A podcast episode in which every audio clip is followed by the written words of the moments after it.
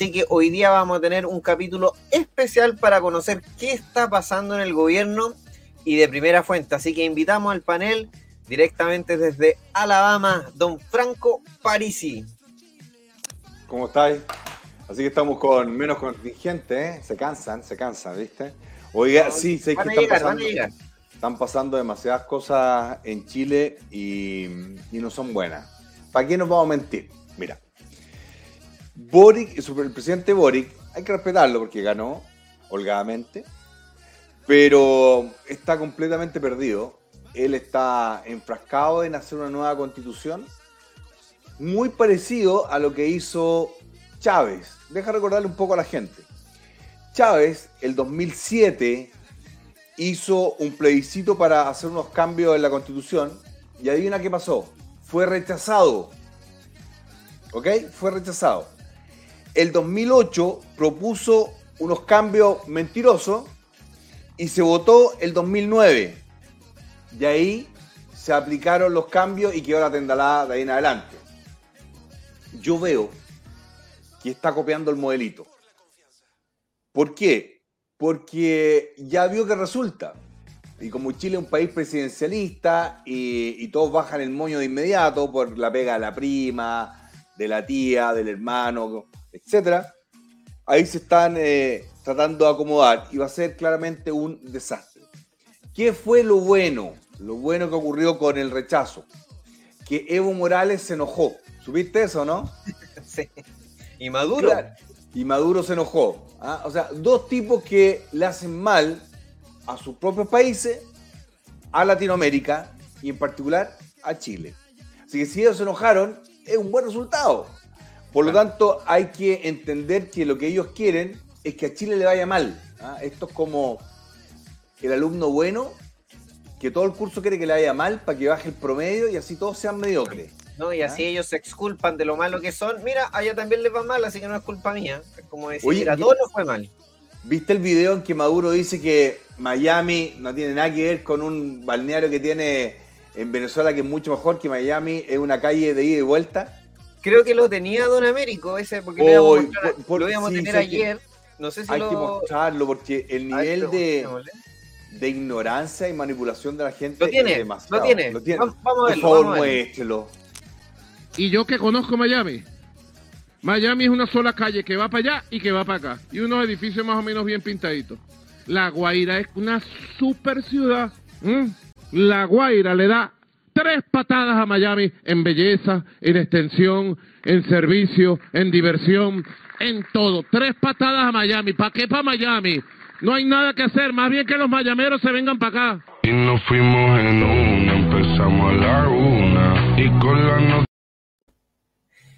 Oye, eh, me acordé al tiro del presidente de Argentina cuando dijo que el dólar subía mucho por exceso de crecimiento. Yo no, no tienen límite estos presidentes porque tienen tanto piso, tienen tantos medios, tienen toda la prensa, tienen los sindicatos, los amigos, todo, que pueden decir cualquier cosa en realidad, no, no, tienen costo hablar tonteras y ahí viste inmediatamente todo el escenario aplaudiendo las barbaridades que dice Maduro, están acostumbrados. Pero mira, el Che Guevara odiaba a los que tenían opción sexual distinta a las tradicionales. No me entiendan mal. Odiaba a la gente de los BTGI, plus, plus, X, Y, Z, no sé, ya llegaron tanto que no, los odiaba, los mandaba a matar. ¿Ok? Los mandaba a matar. Pero Allende decía que la homosexualidad era una enfermedad. Claro. Por supuesto. Nosotros, por el contrario del partido la gente, nunca preguntamos absolutamente nada a las preferencias personales. Esos son, curioso, personales, ¿de acuerdo? A mí me gusta mucho la política de acá en Estados Unidos, que es don't ask, don't tell. No te vamos a preguntar y no me interesa que me cuentes. Es tu vida privada. Pero el Che Guevara es adorado por la izquierda, ¿de acuerdo? Y él implantó hasta el campo de concentración en contra de personas que pensaban distinto que él en las libertades individuales. Y con este caballero Maduro, que venga a decir ese tamaño estupidez, no, no, tiene idea de lo que está diciendo o se aprovecha que la gente es ignorante y de los tontitos que le creen. Pero ahí tenemos a varios del Frente Amplio que lo encuentran inteligente a Maduro. Maduro.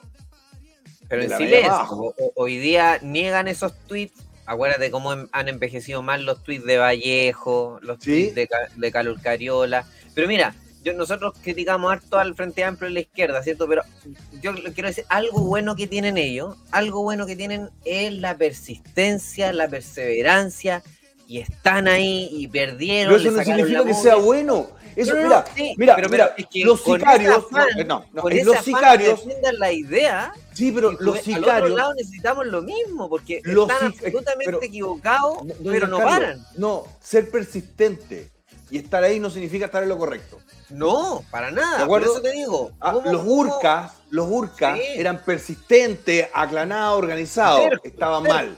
¿Ah? Los, tontitos que andan haciendo quemando buses son persistentes, pero están equivocados y hay que decirlo, son terroristas. ¿Cachai? Sí, totalmente. Y lo que, lo que a mí me preocupa es cómo se le puede creer a un tipo de esa envergadura. Todavía me acuerdo de un chiste que, esto que narraba el Coco Legrand con una sabiduría increíble, que su hijo iba a un cumpleaños, entonces le dice al cabro chico, bájate a ver cuántos cabros hay. dice, papá, papá, está lleno y él iba a llevar cuatro cabros chicos. ¿De acuerdo? Entonces era como, chute, yo le creí a este cabro chico, que es mi hijo, pero obviamente en su, en su pensamiento mágico para él eran miles y eran tres compañeritos que tenía. Mm. Y yo creo que eso pasa con, con estos cabros afiebrados, ¿ah? en que creen que, ¿cómo se llama la ciudad? Guaira. Guaira. Guaira es más desarrollado que Miami yo no conozco la Universidad de Guaira, ¿eh? me tinca que debe ser bien malita. Pero ahí está la University of Miami. Ahí está centros de, salud. No, si no, no merece análisis que comparemos. No, no, es que, qué? es que sí merece. ¿Sabes por qué? Porque no puede ser tanta estupidez. Como los tipos nos han ganado en el relato, hay que decirle que Maduro no es inteligente. Maduro es de la media para abajo y se ríe de la gente. ¿Cómo alguien puede decir tamaña estuve? Yo estaba en Miami, trabajando, en reuniones, y te digo, es espectacular. Las universidades que tiene, los colegios que tiene, la dinámica de negocios que tiene. Mira, me encantaría que Guaira fuera un 25% de lo que es Miami, pero si la señora Vallejo le hace pleitesía a Maduro, si Boris le hace pleitesía a Maduro, Imagínate las decisiones que deben tomar ahí. Deben ser decisiones que se llaman pensamiento mágico. Es decir, que todavía creen en la ilusión de que el Che Guevara era bueno, que Fidel Castro era bueno, que Chávez y Maduro era inteligente y que Boric es inteligente. ¿Cómo está don Pietro? Bienvenido. Bien, corriendo, pero bien contento, contento, contento. Se vienen auspiciadores nuevos. Así que van a quedar oye, oye, hoy día es miércoles 14, porque hay varias personas preguntando si el programa de ayer. No, no, no, no está grabado. Estamos en vivo. El país necesita que tengamos más diálogo. Tenemos un nuevo invitado el día de hoy, así que no están viendo el video de ayer. Es hoy en vivo Bad Boys. Sí, lo que pasa es que está, hay que decirle a la gente que no puede ser lo que quiso hacer eh, Boric, que perdió en el plebiscito. Él fue el principal promotor, junto con el Partido Comunista, con eh, Karel Cariola y Vlado Mirosevic. Perdieron por masacre. Y ahora, y ahora quieren colocar ellos la pauta de negociación, no corresponde. ¿Qué, qué pasa con el presidente Piñera? Mira, salió recién la entrevista de Piñera. Piñera critica al gobierno, se dedicó demasiado a la campaña del plebiscito y descuidó las preocupaciones de la gente. Recién la entrevista mega, que hace rato que no hablaba Sebastián Piñera, el expresidente, así que le hizo su repasada a Boric, pero con la misma estrategia que ocupó él. ¿Pero para qué habla? Pucha, mira, yo respeto intelectualmente al presidente Piñera, tiene una esposa increíble y una familia preciosa. La señora, la señora Cecilia, muy inteligente, muy dama. Ella quiere estar en Francia. Váyase a Francia un rato. Mire, esos comentarios lo único que hace es despertar el enojo de la gente. ¿O no? ¿Estoy equivocado, don Pedro? Que usted tiene una sensibilidad especial con la, calle. Ese comentario puro para apoyar a, Boric o para criticar a Boric. Yo creo que la gente sale a defender un mal gobierno de Boric colocando un mal gobierno de Piñera. ¿Qué opina usted, don Pedro? No, yo creo que, bueno, Piñera no tiene cara para poder criticar si los últimos dos años, desde, que entregó Chile al Partido Comunista con la constituyente eh, y nos entregó en el estallido, sabiendo que con quién estábamos enfrentándonos, eh, no tiene cara para decir nada, mejor que se quede callado no hoy día Boric no ha gobernado, hoy día en la mañana lo hablamos con Juan cuando hicimos el matinal. Hoy agradecemos a la gente del matinal, cada vez más sintonía. Y, es efectivo, o sea, están matando, como decía ayer Carter, están matando a los chilenos en la hoja 5 del diario y en la hoja 4 te están hablando del plebiscito y en la hoja 6 te están hablando del plebiscito, pero no, se detienen en la hoja 5 que murieron tres, eh, eh, tres personas el fin de semana. Eh, eh, porque les quisieron quitar el auto. O sea, al fin y al cabo, las preocupaciones reales, eh, como la delincuencia, hoy día, imagínate la encuesta que hizo el PDG, eh, casi en un 80, 70, 80% te dicen que por favor preocúpense de la delincuencia. Yo tengo acá en O'Higgins, está desatado el tema del robo de vehículos, está desatado los robos también, en las calles también, y en Santiago uno va con miedo a Santiago, porque uno no sabe lo que le puede ocurrir mayormente allá en la capital.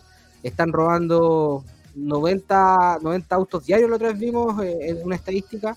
Eh, y, en realidad, como decía ayer Carter, en este rato, en estas dos horas de programa, van a robarse dos, ¿cachai? Dos portonazos. Entonces, eh, ayer me pareció estúpido, me pareció nefasto, me pareció como parte del gobierno de Boric subir una foto en donde Vergara, encargado de seguridad, Sale primero sin mascarilla, todos les piden mascarilla, nosotros nos piden mascarilla, bueno, está para todas partes. Chao, pase.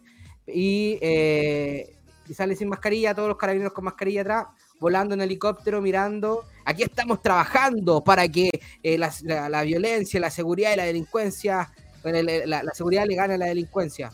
Claro, estáis viendo puros puntitos rojos ahí abajo, seguro. No hay planificación, no, no hay dirección, no hay una organización, no hay nada. Entonces, al fin y al cabo, la gente lo hizo pedazos, pedazos a, Boric, que lo retuiteó, y a Vergara cuando lo subió. Y creo que no, no tienen ningún tipo de planificación real porque no quieren que haya menos violencia. Porque ellos, no sé, les gusta la violencia. No, tengo otra explicación para, para, para que él no salga. Imagínate, se han muerto tres chilenos, quizás cuántos más que no salen en la tele. Y él no sale, él no sale poniendo una palabra por esas familias, una, una. Entonces no le importa, no le importa. De hecho, ya, ya detesto a Gabriel Boric, lo detesto, te juro que ya no eh, eh, está generando en mucha gente odio, odio porque no se preocupa de la gente, odio porque están matando a los chilenos y a él no le interesa, no le importa. Entonces eso ya pasa más allá de ser un mal presidente, es una en ese sentido una mala persona. Oigan, de acuerdo. Eh, ¿Les parece si pasemos pasar a nuestro invitado el día de hoy que está ahí en espera para que pase a nuestro panel, don Juan Castro, que ya estuvo con nosotros, pero quisimos tenerlo nuevamente acá en Bad Boys. Bienvenido. Hola, Giancarlo. Hola, Pedro. Hola, Franco. ¿Cómo están? ¿Cómo está, senador? Bien, muy bien, senador, muy bien. Vamos a, a lo- a lo, a lo que la gente está esperando. Una linda semana. Oiga, ¿qué está pasando? ¿Cómo hacen reuniones? Eh, Chile Vamos se adjudica que ganaron y hacen reuniones, después se bajan, van con flores a María, a, a la moneda, a pedirle su bendición, después se echan para atrás de la reunión. ¿Qué está pasando en Chile Vamos? Que usted fue parte de Chile Vamos. ¿Y qué, qué se dice en el Senado? Mira, por, por eso te digo que fue una linda semana, porque la semana pasada, la verdad que pelea- peleé, en lo personal peleé mucho. Esta semana llegué, llegué también con muchas ganas de pelear. eh, muy, eh, muy complicado porque uno empieza a ver lo que pasa en el país y, y lo que están haciendo nuestros eh, representantes. Entonces, cuando ves todo eso, te das cuenta que no hay sintonía con el mundo real, con lo que estamos viviendo, con lo que se necesita tener como, como decisión. Y, y el martes tuve una reunión muy dura al mediodía y obviamente que ahí, bueno, con Carmen Ruiz Aravena, y, y somos ocho, ocho, nueve senadores que estábamos en la misma parada. Y, ahí, ahí le pedimos a Pancho que tenía que él no, él no tenía que seguir más conversando y había que bajar todas la, estas reuniones que no tenían ningún sentido porque la verdad que él no tenía ningún mandato, ninguna autoridad o ninguna autorización de parte del comité nuestro para que él esté haciendo ese, ese trabajo. Si bien es cierto, él es presidente de un partido, pero quienes votamos somos nosotros y él tiene que respetarnos a nosotros, la decisión tiene que ser nuestra y logramos al final que tenían que bajar esa reunión porque aquí no pueden estar, eh, tener a todo un país en una condición de dolor, de sufrimiento como lo que vivimos eh, antes del plebiscito. Oiga, y a ver, entonces para que le explique un poco a la gente. Si el presidente Boris dice, yo quiero tal cosa, ¿es así o eso tiene que ser votado? ¿Cuál es el procedimiento? Mira, lo, lo que, su- lo que sucedió acá es lo siguiente, bueno, obviamente que ganó el rechazo, Sí. pero al día, al, al día siguiente Boris llama a todos los presidentes de los partidos a la moneda a una reunión. Eh, no fue el lunes y fue el día martes. Nosotros le pedimos a Francisco que no fuera a esa reunión porque no le corresponde ir a esa reunión. Él tenía que haber ido acompañado de todos los partidos que le, que le ayudaron a que fuese el rechazo vencedor, donde estaba están los amarillos, está el PDG, la U, el republicano y renovación. Eh, derechamente ellos fueron los que representaron a esa opción. Por lo tanto, la reunión no tenía que haber sido con los 22 o 24 presidentes de partido. Ese fue el primer error que ellos ellos cometieron. Y obviamente, como- como después fueron a esa reunión, aún diciéndole a nosotros que no fueran, eh, llegan a ciertos acuerdos, en esa, en esa, a ciertos acuerdos que van a seguir teniendo reuniones y no colocaron la música. La música se las colocó el gobierno, ¿Cierto? pero el presidente no tiene ninguna facultad para poder eh, exigir una nueva constitución. El compromiso, de, que el compromiso que tenemos nosotros como senadores, dijimos, queremos tener una nueva constitución, pero una buena constitución. Entonces hay un compromiso nuestro y nosotros queremos honrar ese compromiso, pero no con la música del gobierno. Tenemos que colocar las condiciones, tenemos que ver eh, qué vamos a hacer, se va a hacer algún reglamento antes, tenemos que participar de ese reglamento, tenemos que ver la fórmula, cuál es la mejor fórmula. Obviamente que yo, en lo personal, en mi posición, yo no soy partidario de pedir eh, otra elección para elegir constituyente, porque vamos a caer en lo mismo y no queremos caer en lo mismo. Aquí, aquí hay expertos, gente de mucha experiencia y yo creo que debemos partir conversando, como digo, hacer un reglamento primero. Y ese reglamento, que afortunadamente, en la reunión de, de ayer, en la mediodía, en, en esta reunión de almuerzo que tenemos nosotros los senadores del Comité de Renovación, se logró que Francisco entendiera que teníamos que conversar más. Él no puede tomar decisiones. Y eso lo ratificamos en la tarde, nos, nos reunimos otra vez en la tarde y eh, quedamos en esa y creo que ahí quedamos tranquilos porque ya eh, se dijo que no, bueno, durante la tarde ayer se dijo que no íbamos a- que él no iba a participar en la próxima reunión, obviamente también porque Vallejo se, se había subido al carro y como dando indicaciones, la ROAI salió que tenía que firmarse todo esto antes del 18. Entonces, eso, senador, e, eso le iba a preguntar, porque yo entiendo el apuro que pueda tener el gobierno, porque acaban de perder el partido, entonces, ¿cómo salgo ganando de una derrota? Pero ¿por qué la derecha se sumó a ese apuro desesperado? Oye, el país está súper agotado después de un plebiscito. Yo entiendo que no nos podemos tomar dos años tampoco, pero oye, tres días, cuatro días para firmar un acuerdo, ¿en qué cabeza estaba que eso había que alinear a la gente, había que coordinarse? ¿Cómo cometen errores tan infantiles gente que avesada en la política? Bueno, ya Carlos, lo que, lo que sucede acá es lo siguiente, que los egos de algunas personas son tan fuertes y tan duros que Francisco había quedado de no ir a esa reunión el día martes, después del, del plebiscito. Pero eh, Macaya dijo que, que, iba a ir y, y, obviamente que Francisco dijo, es que va a ir Macaya, ¿cómo no voy a estar yo? Pues, si los egos se los comen. Entonces, eh, esa fue la decisión que se tomó. Y por eso Francisco fue ese día martes. Pero, bueno, mira, la conversación de ayer fue muy buena y después, bueno, también estaba el presidente del PDG. Todos hablaban que el PDG fue el que mejor se paró frente a, esta decisión porque eh, no eh, participó en la reunión, obviamente, pero no con la velocidad y la fuerza de que estaban ellos tomando una decisión sin preguntarle a las bases. Exacto. es muy grave. Las bases, no. los, mira, los parlamentarios y las bases tienen mucho que decir en una decisión como esa. Sí. También todos nosotros que no era necesario y no era conveniente para el país abrir otra vez un proceso tan doloroso como el que vivimos. Don Juan, ¿por qué cree usted que se han hecho los locos? Imagínense, nosotros, somos un partido nuevo, podríamos ser un partido bastante humilde en lo económico, eh, que ha intentado con lo poco que se ha podido hacer mucho. Entonces, estos partidos, por ejemplo, RN, UDI, todos estos partidos, llevan muchos años, hay mucha plata detrás, eh, tienen mucho, muchas personas que ya han sido electas. ¿Por qué, ¿Por qué no se abren a la posibilidad de conversar y escuchar a la gente? Uno sigue un colectivo que se supone que este, ya, se llaman partidos políticos, pero un colectivo de personas, un movimiento de personas que tienen un pensamiento similar, que van por un bien común, que en este caso es que Chile sea un mejor país con sus creencias, en este caso, en otros casos, con ideología o doctrina. Pero por eso tal vez el Partido Comunista se ve tan fuerte en la calle, porque todos siguen el Telier dice, vamos a quemar, vamos a romper, vamos a hacer esto, y todos van para allá. Entonces, eh, yo veo en este caso que, que, que RN, UDI y todo esto no son capaces de preguntarle a la gente que, entre comillas, los sigue, que son sus adherentes militantes, que aquí le tienen miedo, a que ellos pierdan la posibilidad de, porque son senadores, de porque son diputados, de mandar. Si esto no es una empresa, esto es un partido, un movimiento, un colectivo en donde todos tenemos el mismo valor, es un voto, no podemos ser chilenos de primera y de segunda categoría.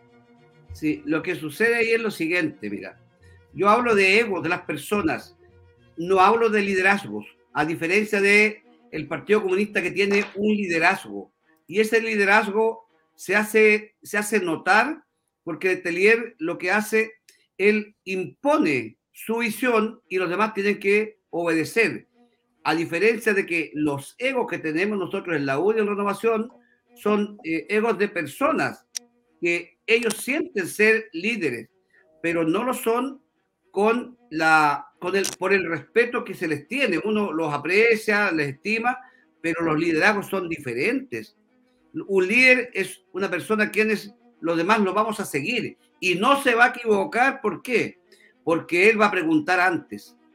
En cambio, yo creo que Telier tiene muy clara la posición. Él, él lo que quería era hacerse notar y obviamente que están colocando la música.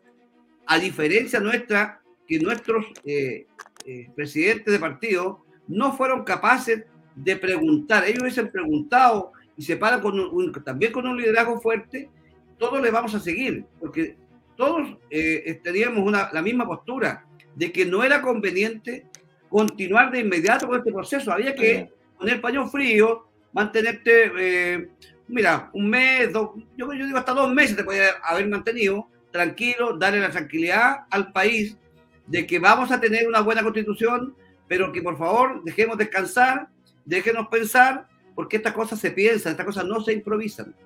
Sí. Y, y, pero senador, pero ¿por qué se hace tan mal la negociación? Mire, esto es principio número uno. Si hay una negociación, me piden algo, yo le digo ningún problema, lleguemos a un acuerdo una vez, si el 18 de septiembre y en dos semanas después no hay ataques terroristas en la Araucanía, se termina la entrada ilegales en el norte, se termina con la violencia y los portonazos en Santiago y en las grandes ciudades, ahí conversemos. ¿Cómo nadie es capaz de ponerle los puntos sobre la I a un gobierno que está sumamente debilitado, sumamente debilitado? Ya se ha dicho que incluso ha estado internado, no sé si es verdad o no, pero ya está el rumor. Están todos enojados con él. El comentario que hizo don Pedro es universal casi en Chile. Hay un grupito, 20%, que lo sigue alabando, lo sigue encontrando inteligente, cosa que yo no. Pero cuando se habla de negociación política, es primero poner los intereses de la gente. Y yo no veo eso. Decirle, decirle a la señora Vallejo, mire, hablemos primero de cómo va a parar. ¿Va a colocar ley interior de seguridad del Estado en la Araucanía? ¿Ley interior de seguridad del Estado por el millón de inmigrantes que está entrando por el norte? Eh, ¿Va a aplicar estado de emergencia completo, de verdad?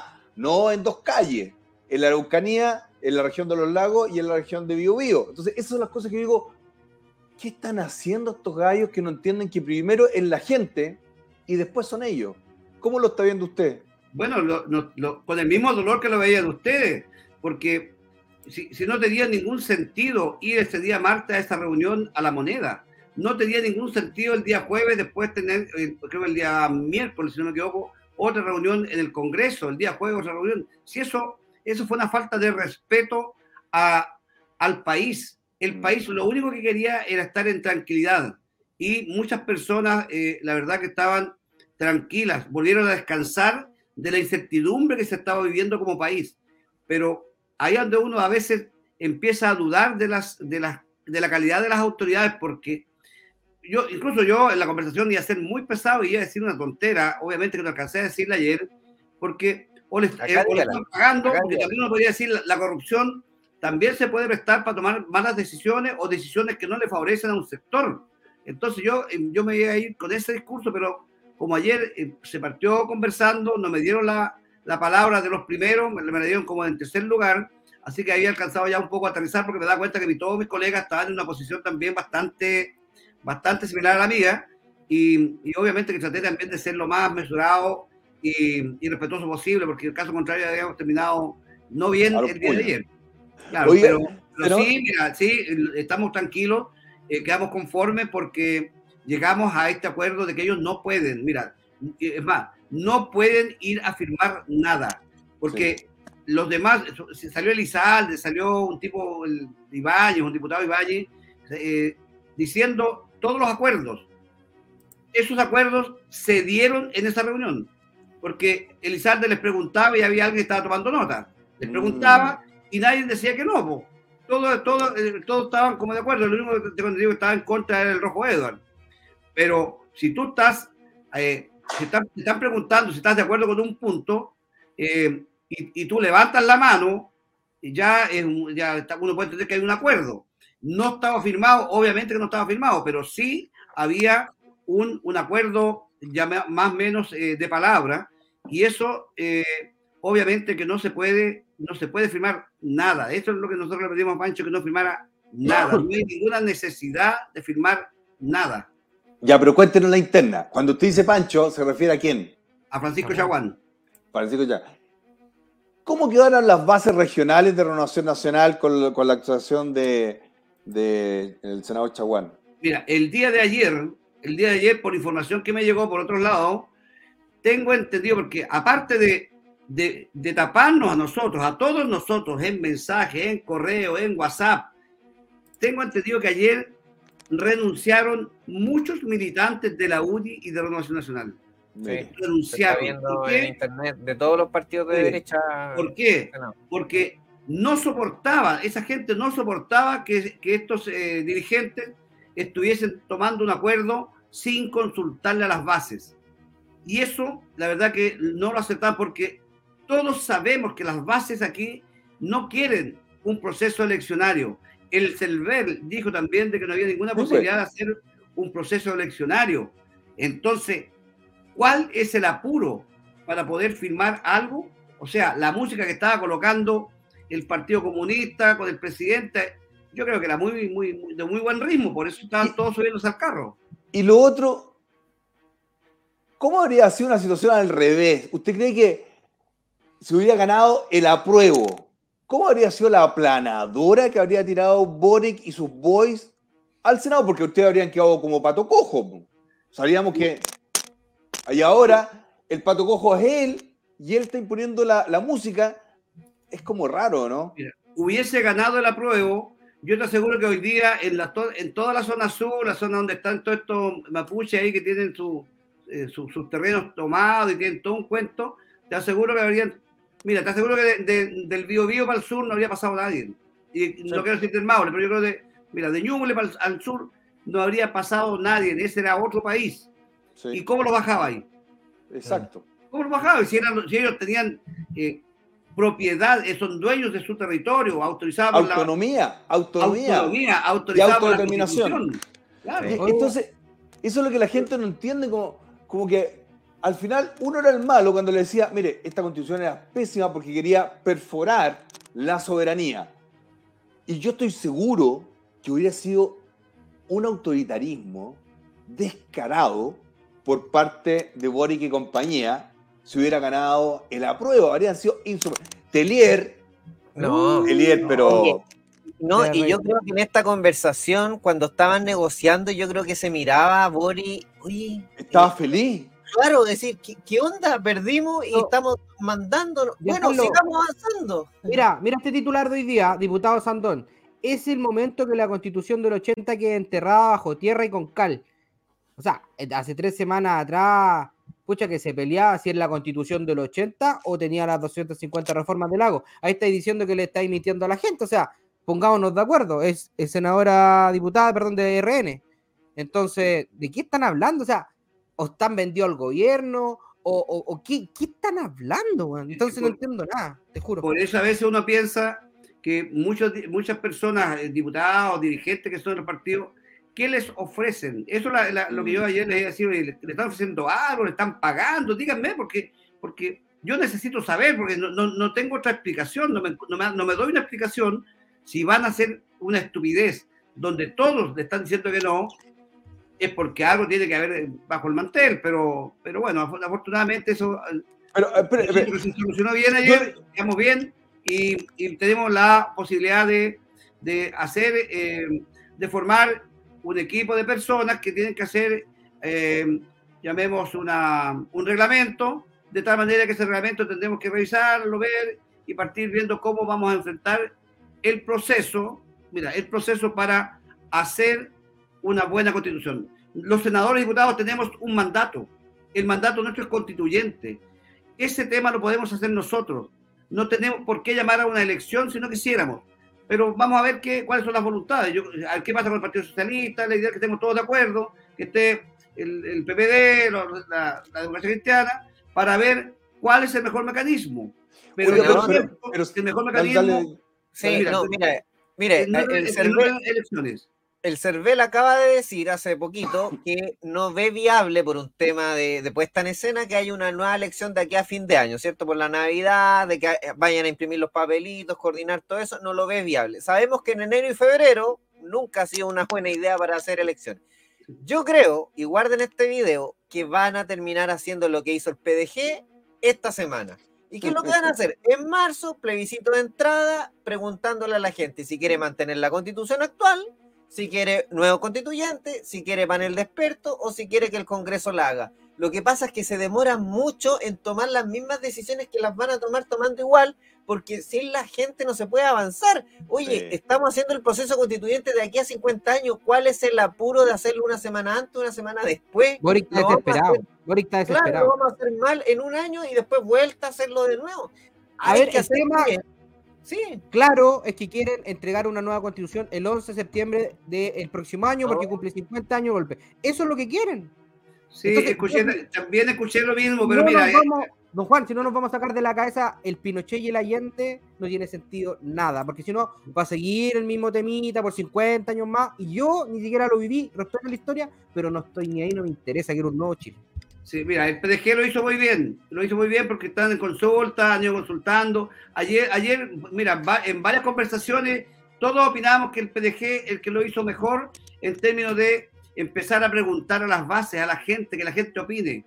Y se encontraron con la, con la sorpresa que, eh, que ustedes ya algo de información entregaron y obviamente que está, la gente está en sintonía con lo que están haciendo. Por lo tanto, acá eh, yo, creo que, yo creo que eso también sirvió para que estos otros reflexionaran y se dieran cuenta que estaban cometiendo un tremendo error, no me cae ninguna duda. Sí, mire, lo mejor es predicar con el ejemplo. Mire, todos los candidatos que tuvimos el año pasado nosotros, elegidos democráticamente a través de democracia digital y primarias. Y ahora había que preguntarle a la gente, lo mismo para segunda vuelta, lo mismo para aprueba y rechazo. Porque nosotros creemos en la democracia, nosotros creemos en la democracia participativa y no la democracia representativa, que le interesa mucho a la izquierda y la derecha tradicional. Y si no se dan cuenta de eso, les van a pegar en la cara y en las manos nuevamente. Pero aquí el asunto es bien claro. La prioridad, la prioridad es la tremenda violencia que hay en Chile y el desprestigio internacional que estamos teniendo. Mire, que Evo Morales esté triste que haya salido el rechazo, significa que hicimos algo bueno. Si Maduro está triste que haya ganado el rechazo, significa que hicimos algo muy bueno. Es el estilo de cosas que la gente le, queda de inmediato ¿ah? en la retina. Y, yo lo felicito, senador, por lo que está haciendo, porque está peleando por su gente, que su gente también está asustada que el terrorismo eh, llegue a la hermosa región del Maule.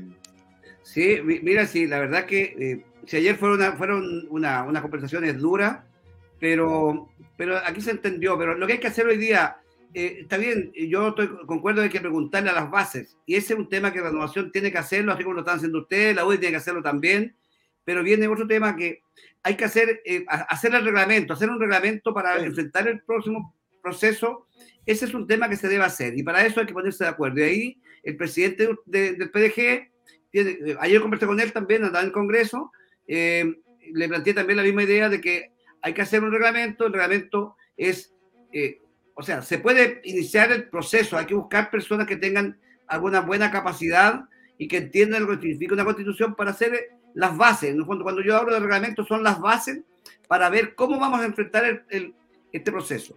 Una vez que tengamos ese, reglamento ya consensuado todos los partidos, eh, obviamente que ahí recién se empieza a iniciar el proceso para ver cómo se va a generar el proceso. Si va a ser un proceso eleccionario, va a ser eh, por el mandato que tenemos en el Congreso, le vamos a pedir a la Corte Suprema que nos ayude, vamos, vamos a pedir alguna ayuda internacional.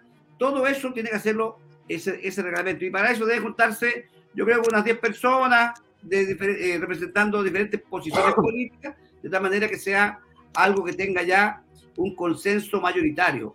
Y, ese, y esa es la pega de ahora, esa es la pega que se puede hacer perfectamente de aquí a final de año para poder volver a lo mejor en marzo ya con algo más definido.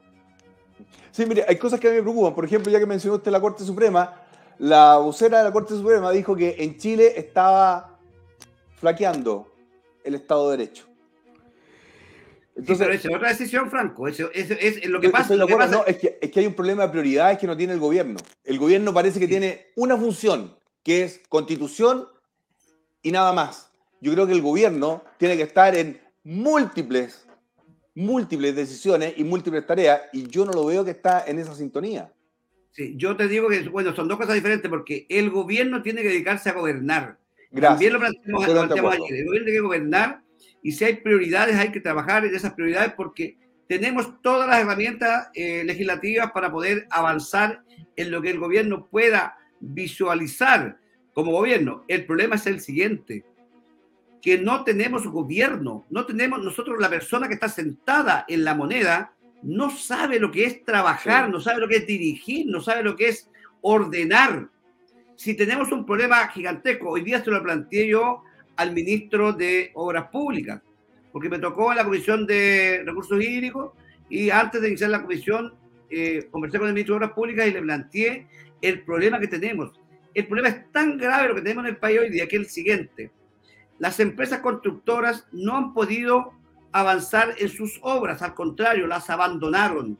¿Por qué las abandonaron? Porque el valor de los materiales eh, se fue a las nubes y entre más trabajan, más pierden. Por lo tanto, ellos prefieren perder las, las garantías y abandonar esas obras. Al Estado eh, echar a andar esa obra nuevamente le va a costar una millonada de dinero adicional. Adicional a eso, ellos tienen que eh, pasar un proceso judicial, porque una empresa para liquidar, si no está conforme, va a llegar a la justicia. Ahí tenemos dos a tres años. Por lo tanto, el mejor negocio que tiene que hacer el Estado es buscar una fórmula, una fórmula que permita eh, aportarle recursos a esas adicionales al contrato a esas empresas. Obviamente hay que estar de acuerdo con la DIPRES, de acuerdo con la Contraloría, y lo más probable, si hay que hacer alguna ley corta, la podemos hacer de manera rápida, de tal manera que el ministro de Obras Públicas tenga las herramientas suficientes para que la máquina parta funcionando. y eso pasa también en vivienda. mire, mire, qué, bonito lo que está diciendo usted, senador. Eh, es que eso es lo que digo. Andan peleando casi un garabato, no lo puedo decir por honrar su, su cargo y su elegancia, pero andan peleando cosas que son importantes, pero de largo plazo. Pero ahora tenemos el problema de que se está trancando la rueda de contrataciones, de mejora, de servicios para personas. Usted le está diciendo, por favor, arréglame el, el, empanizo aquí. Y los tipos preocupados de andar aplaudiendo a Maduro, ¿ah? a Che Guevara y puras tonteras. Franco, tú, tú manejas bien estos temas. A ver, el presupuesto de la nación. Nosotros tenemos un presupuesto de 80 mil, 83 mil, 84 mil millones de dólares, ¿cierto? Ese es nuestro presupuesto. Yo te aseguro que la, el gasto que llevamos de ese presupuesto, mira, debe estar bajo el 20%. Exactamente, sí, está, su, no, está, no. No soy economista, pero debe estar bajo el 20%, porque el gobierno regional del Maule llevaba un 17 y después comprando autos, un helicóptero, ahí empezaron a aumentar ese gasto y están llegando al 20%. Mm. Entonces, ¿qué es lo que yo veo hoy Está pasando en varias regiones, me dijeron lo mismo de la cuarta región. país. Y, y, ¿qué es lo que veo? Obras públicas. Yo te aseguro que obras públicas no va a llegar ni siquiera al 20%. Si las obras están detenidas, eh, vámonos a vivienda. ¿Cuánto ha gastado vivienda? ¿Cuánto ha gastado salud? ¿Cuánto ha gastado educación? Y ya estamos en septiembre. Senador, ya estamos en septiembre. Ya está, Es difícil, es difícil apurar la máquina de gasto, toma razón de Contraloría General de la República, tiene que comprar a través de Chile Compra, tiene que hacerse la licitación. No, y después van a estar entre el 20 de diciembre y el 31 gastando como loco en puras leceras. comprando papel. Mira, eh, Franco, tú sabes que el 30 de septiembre todos los servicios le tienen que informar a la DIPRES eh, lo, que, lo que ya han gastado y, o lo que ya tienen comprometido, pero eso se compromete con licitaciones si no hay licitaciones ya, eh, llamemos, eh, aprobadas y firmadas para la empresa, ese dinero pasa al próximo año. Desde aquí a diciembre, del 30 de septiembre a diciembre, en el fondo prácticamente es ordenamiento de documentación. Exacto. Ningún contrato eh, grande se va a desarrollar, solamente comprar algunas cosas que puntuales y por eso es muy bueno pues, venderle, venderle vehículos al Estado de Chile a los gobiernos regionales, compran vehículos, camionetas.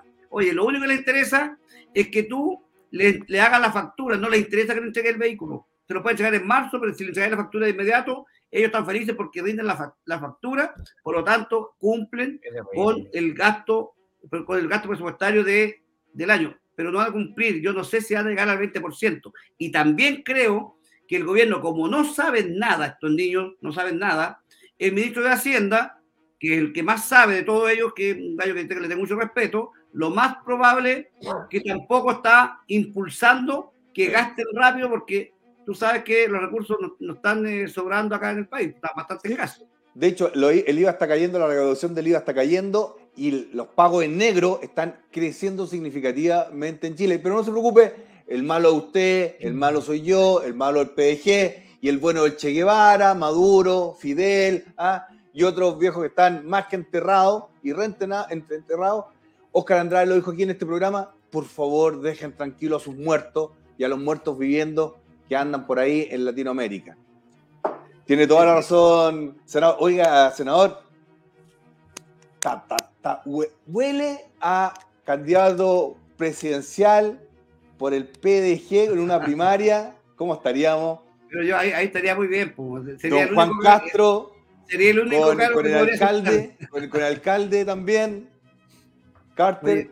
sería el único, el único cargo que podría aceptar porque la verdad que a senador no tengo ningún interés en volver. Eh, mira, se pasa mucha rabia, se avanza poco, pero es un tema que a veces también uno dice, oye, pero mira, uno dice esto, pero en una de estas capaz que llegue el momento y uno diga, ya, vamos a ir candidato otra vez porque, eh, porque la gente empieza a pedirte que seas candidato y al final pero uno no quiere pues, dejar espacio a gente que no tiene capacidades. Yo le adelanto, yo le adelanto que todos los cargos que vayan por el PDG van a ir a primaria, desde presidentes, senadores, diputados y los consejeros regionales, todos van a ir a primaria. Y usted tiene un arrastre en Maule y vecindades no menor. Sí, yo, yo en el Maule fui, bueno, fui alcalde dos, dos periodos, entonces la gente sabe que yo soy, que yo soy un tipo trabajador. Y como yo sé trabajar, yo sé lo que significa el, el, el, el sistema público, hay que tener equipo, hay que rodearse de buena gente. Sí. Y esas personas a las cuales tú te rodeas, tienen que ser personas también que tienen la capacidad para poder empujar el carro. Si empujar este carro público es muy grande, es muy pesado, pero tiene que ser con decisiones. Mira, el gobierno tiene otro, otra falla muy grande. Si tú necesitas alguna autorización de Santiago en cualquier servicio, nadie la da, nadie toma la decisión. Entonces, hay varias, varias eh, decisiones que deben tomar en Santiago y la gente en regiones dice, oye, pero, pero el problema es que yo le estoy pidiendo a Santiago y Santiago no responde, porque las, los, las personas que han puesto en estos cargos no son personas que saben trabajar. Ellos nunca han dirigido nada. Sí. Y, y caramba que dirigir un ministerio, dirigir un servicio, dirigir eh, una, una región o una comuna, tienes que tener capacidad de decisión. Y si no la tienes, tienes que rodearte de los mejores para que a lo menos puedas eh, escuchar a esas personas y tomar una decisión eh, apuntalado por ellos. Pero estamos viviendo una tremenda crisis de gobernabilidad. Oiga, y es verdad lo que me cuenta entre nosotros, y nadie nos está escuchando.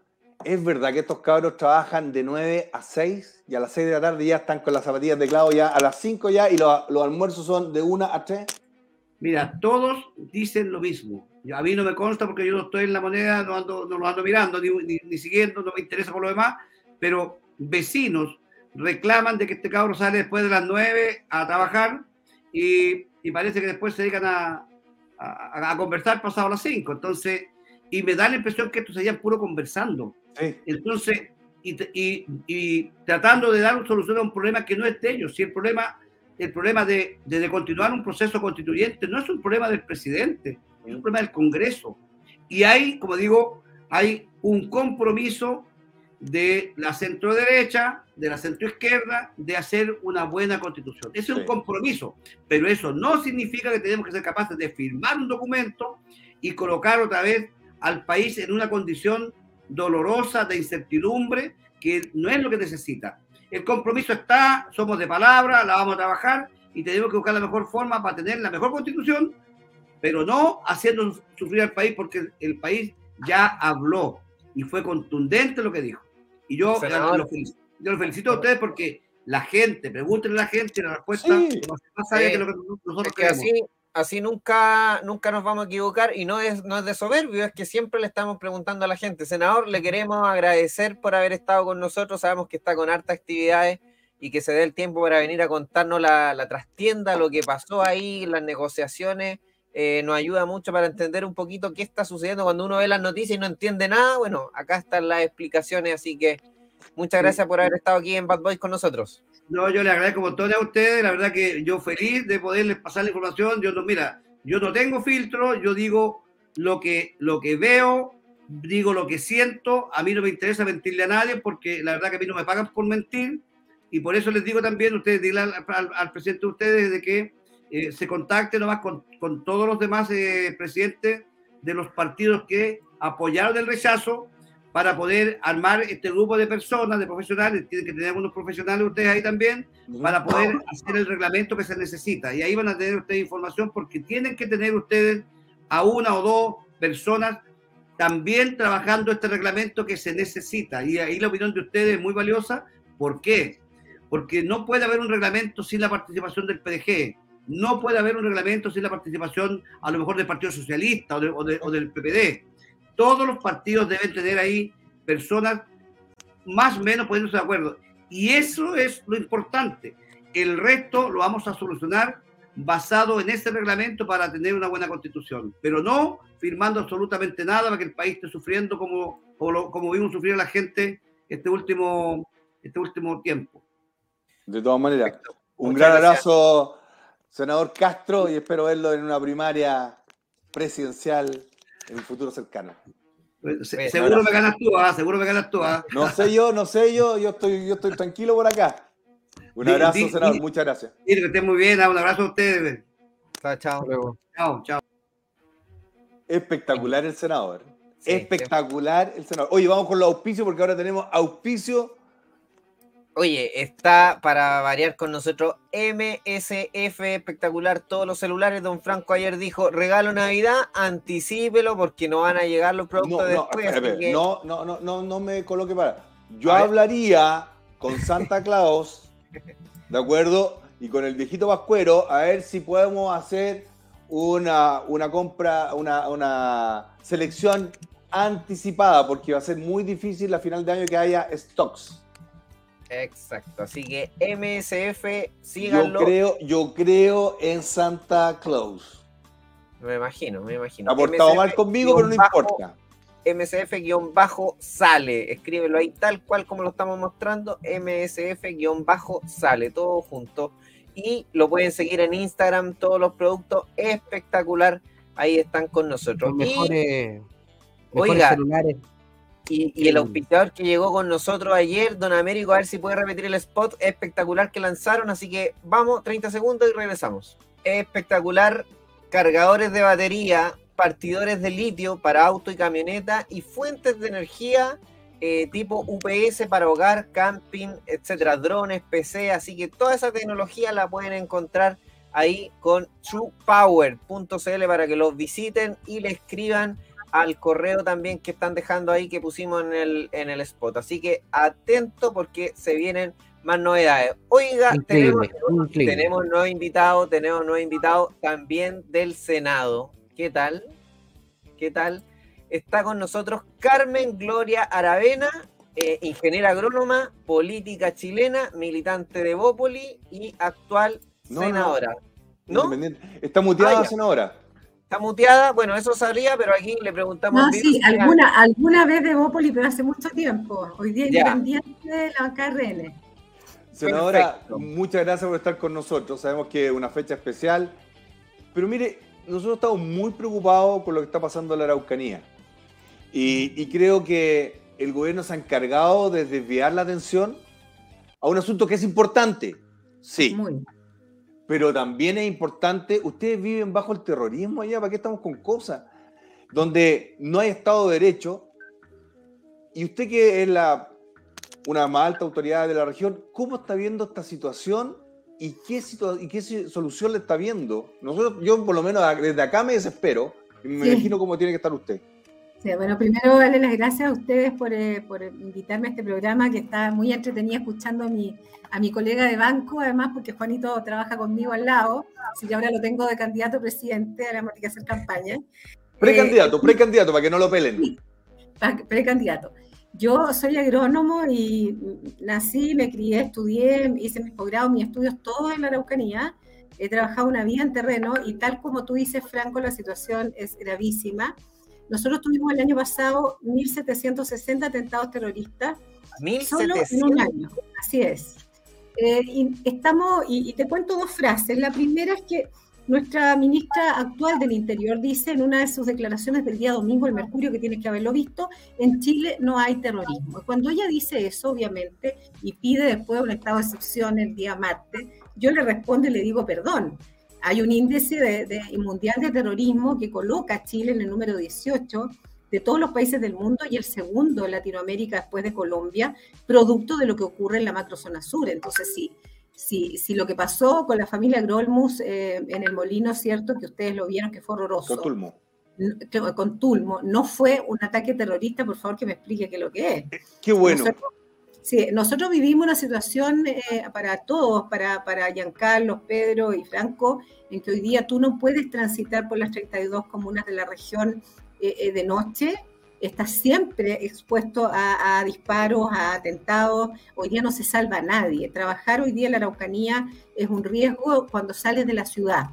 hay ciudades que ya están muy complicadas, pero aparte de las ciudades complicadas que son todo lo que son Arcilla, Coyipulli, que es un desastre, Tú hoy día no puedes planificarte eh, con tranquilidad y no sabes si vas a llegar a ningún lado, porque aquí todo en la Araucanía es posible. Entonces me está diciendo que aproximadamente cinco atentados terroristas diarios. Así es. 4,8 para que no... Sí, sí, ese es el promedio. Mandemos el regalado al presidente Boris, que yo sé que es muy malo para los números, pero cinco atentados terroristas diarios. Así es. Y estamos segundo de Colombia. Sí, y, eso es lo que tú dices. Eh, entonces hoy día cuando eh, nuevamente la, ministra eh, Toa dice las policías no están llegando, no se la pueden, la verdad es que es angustioso porque las comisarías son de madera, la gran mayoría, si usted, yo me encantaría invitarlos a recorrerla, muchas están llenas de disparos, los ventanales de las comisarías de la Araucanía, eh, hoy día los vehículos, el, más del 40% está con fallas y no se han podido reponer. Y ustedes saben que les quitaron el armamento más, más duro y hoy día andan con una pistola de 5 tiros, de 6 tiros. Y lo que se enfrentan son armas de guerra M16. Es cosa de ver cómo están, de eh, son coladores los vehículos que usa, digamos, los carabineros de la Araucanía. Entonces ustedes comprenderán que cómo, cómo, no, cómo van a dar abasto a eso, digamos, es muy difícil. Y, Senadora, ahí estamos mostrando el, el ranking de terrorismo para que la gente diga, mira, Afganistán, Irak, Siria, Mali, Niger, Pakistán, India, Egipto, Colombia, por ahí un poquito más Chile. En ese ranking estamos... Campeones mundiales del terrorismo, qué vergüenza. Mira la cantidad de países que viene después. Pero ¿en qué estamos fallando nosotros, senadora, que no somos capaces de decir esto es grave, esto es importante y esto es latente? Esto, esto no es que te dé un resfrío. No, no. Esto es permanente. No, no. Entonces, esto, lo, que, lo que quiero decirle es que entonces yo tengo razón. Todas. Porque el, que más le han dado peleando, la Araucanía, la Araucanía, Valparaíso, la Araucanía, Valparaíso, el norte. Pues claro, y la de esa pasan cosas. Sí, y no quiero que pase ni allá ni en ningún lado, pero ¿cómo son tan miopes que no van, a, no van a ver de que lo que está pasando en la Araucanía va a pasar a otros lados también? Es. Eso es lógico. Eh, lo que hay en la Araucanía, para explicarles, hay siete organizaciones de resistencia territorial. Cuando se toma preso a Yaitula, hace pocos días ustedes lo tienen que haber conversado en este programa, es una organización que es la primera, la, madre, pero hoy día hay varias más dando vuelta, y ellas están altamente, digamos, eh, em, formadas en guerrilla, tienen un nivel de logística extraordinario, un nivel, digamos, de, financiamiento que ustedes ya lo saben, 100 millones de dólares de robo de madera en la zona nuestra, eh, mucho narcotráfico vinculado principalmente al cultivo de marihuana, y, un nivel de armamento tremendo y logística muy importante y ellos tienen drones de alta capacidad y también telefonía, telefonía digital. Entonces, frente a ese nivel de, organización, nuestros pobres carabineros hacen lo que pueden y hay que aplaudir mil veces a la PDI que fue capaz, aún con estas dificultades, de poder detener a Yaitul, a su hijo. Pero eh, si alguien saca cuentas alegres, dice que está todo solucionado, olvídense, si esta cuestión, eh, esto tiene muchas ramificaciones. Hoy día hubo un atentado en la zona nuestra, en, el límite con Valdivia, los coches, eh, ya han habido atentados todos los días. Entonces, a pesar del estado de emergencia, porque sigue siendo acotado. Esperamos que ahora cambie un poco. Y acotado implica principalmente la carretera 5 Sur y el resto nada. Ahora, ¿cómo se soluciona la pregunta que tú me haces? Eh, primero, reconociendo que hay terrorismo. Cuando la ministra te dice que no lo hay, estamos mal. Lo segundo es, como tú bien dices, y ustedes también lo están escuchando, un gobierno no puede pretender nada, sinceramente, nada, si no tiene seguridad. No hay una posibilidad de proyectar desarrollo, economía, ni nueva constitución, nada. Si esto es ridículo. O sea, ahí en guerra y estás planificando los animales sintientes, por darte un ejemplo así bien extremo, ¿no? Entonces, eh, eh, eh, viene raro para nosotros que somos de la Araucanía no, que no se comprenda, en, digamos, en la moneda, que hoy día este es un tema que no va a escapar Chile, porque de alguna estas redes de, de, crimen organizado se están articulando, se están fortaleciendo y no crean que esto nunca va a llegar. O sea, llegó Higgins. Sí, pues. O sea, es real, están a, paso de llegar a Santiago. Y yo, nadie nos saca la cabeza, puede que sea absolutamente una ilusión, que probablemente estos grupos ayudaron en parte a lo que vivimos, ¿cierto?, con el estallido social, porque si hay alguien o hay un grupo que es experto, digamos, en hacer atentados y que jamás los encuentren, es la gente que vive en nuestra zona, entonces no nos perdamos. Cuando más bajaron los atentados terroristas en la región de la Araucanía fue justamente cuando había más situaciones de violencia en la región metropolitana. Es cosa de revisar los antecedentes. Entonces, la situación es compleja yo les agradezco que, que, me estén entrevistando hoy día porque estos temas muchas veces no se conversan, la gente dirá, son exagerados, pero no, no es exageración. O sea, lo que pasa es que Pucón y Villarrica, que son los lugares que visitan los santiaguinos, son los únicos que se salvan, no me pregunten por qué, pero el resto, o sea, hoy día ya prácticamente no hay comuna en la cual no hayan habido tentados y, estamos cansados porque obviamente y la constituyente eh, nos ofrecía además que iban a restituir las tierras, pues. que además la Araucanía había que entregarla completa, y nosotros decíamos, bueno, ¿y qué hacen los 700 mil personas que no somos mapuches, que vivimos acá, que además esto se colonizó hace un poquito más de 100 años, ¿dónde nos vamos? ¿Qué nos ofrece el Estado de Chile? ¿Precio justo? Eso, eso no existe. Y por lo tanto, cada uno tenía que arrancar y, íbamos a tener que usar visa, como nos dijo, y pasaporte. Una de las constituyentes, se recordarán ustedes que eh, una constituyente dijo que ella creía que era lo más lógico, que quienes no eran mapuches teníamos que usar una especie de visa para ingresar. Pedro. No, ese cortito que algo que dijiste, que me acuerdo que fue un comentario, porque cuando estaba el, en el apogeo del estallido social, quemando el metro, justo bajó todo lo que tenía que ver con la Araucanía, y, como estábamos tan ocupados, lo que, bueno, se nos olvidó. Pero es interesante esa reflexión, sobre todo para los que les gusta investigar, para, para los de inteligencia, que es la pega de ellos. ¿Qué ocurrió en esos meses? ¿Por qué no estaban allá? Quizás eran los que estaban acá. Don Pedro. No, yo principalmente, eh, mi pregunta va enfocada en por qué hemos esperado tantos años para hacer cosas. Eh, eh, si usted pertenecía, por ejemplo, a RN, ¿por qué anteriormente no se puso un paralelo a, todo esto? Hoy día con Boris sabemos que Boris no tiene las competencias, ni las ganas, ni las facultades, y son tal vez amiguis con, con y compañía. Sabemos que todo ya se iba a ir al carajo, pero para atrás eh, esto venía, venía tal vez algunos años más, otros años menos. Sí, yo te lo puedo explicar. Hay políticos, hay, políticos detrás metidos también. Voy a ser eh, un, poco crítica, trato de no serlo, pero esta vez eh, tengo que hacerlo, lo he dicho públicamente en el Senado. Esto tiene 24 años de historia, a fines de año se cumplen 25 años de conflicto. Eh, son miles, miles y miles de atentados, muchas familias que yo personalmente conozco, a gran mayoría de, los, de las víctimas. Y lo que quiero decirles es que la respuesta, Pedro, es que esto se idealizó. Y hubo un sector político del país que utilizó esto que le llamaban conflicto mapuche, porque al final son 2.500 comunidades indígenas las que viven solo en la Araucanía.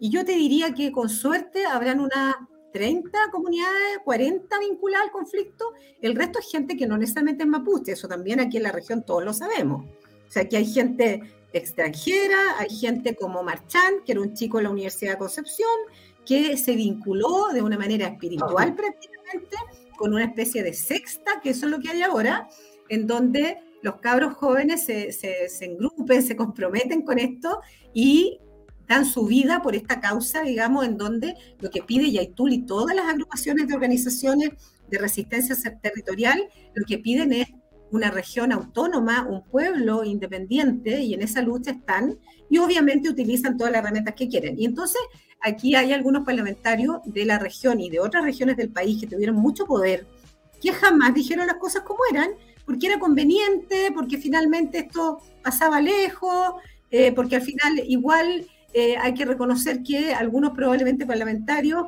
eh, convenía mantener esto porque así habían ofertas de que se iban a entregar más tierras, que vamos a aumentar los presupuestos, entonces voten por mí porque de alguna manera yo me comprometo que ustedes cada día van a tener más posibilidades y fondos públicos, más subsidios y eh, probablemente también algún grado de temor, no me cabe duda, de eh, abrir esta caja de Pandora que hoy día se abre y lo decía yo hoy día a nuestro querido senador Guanchumilla, que le tengo mucho aprecio, pero él dice, sigue insistiendo hasta hoy, no, es que esto es solamente un conflicto político. Yo le respondo ayer, querido amigo, fue un conflicto político hasta el día que se detiene a Yaitul y, todo el día en televisión, que gracias a Dios tenemos medios como estos, para que la población chilena se diera cuenta que Yaitul no era un, un, santo y que efectivamente estaba vinculado a situaciones gravísimas de atentado y a robo de madera. Entonces esto ya, esta cuestión ya no es política, también es de crimen organizado. Eso no quiere decir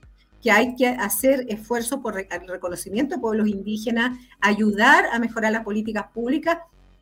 Yo te escuchaba, Franco, yo fui funcionaria pública muchos años Chile no se anticipó. Chile es un país anquilosado en términos de gestión pública.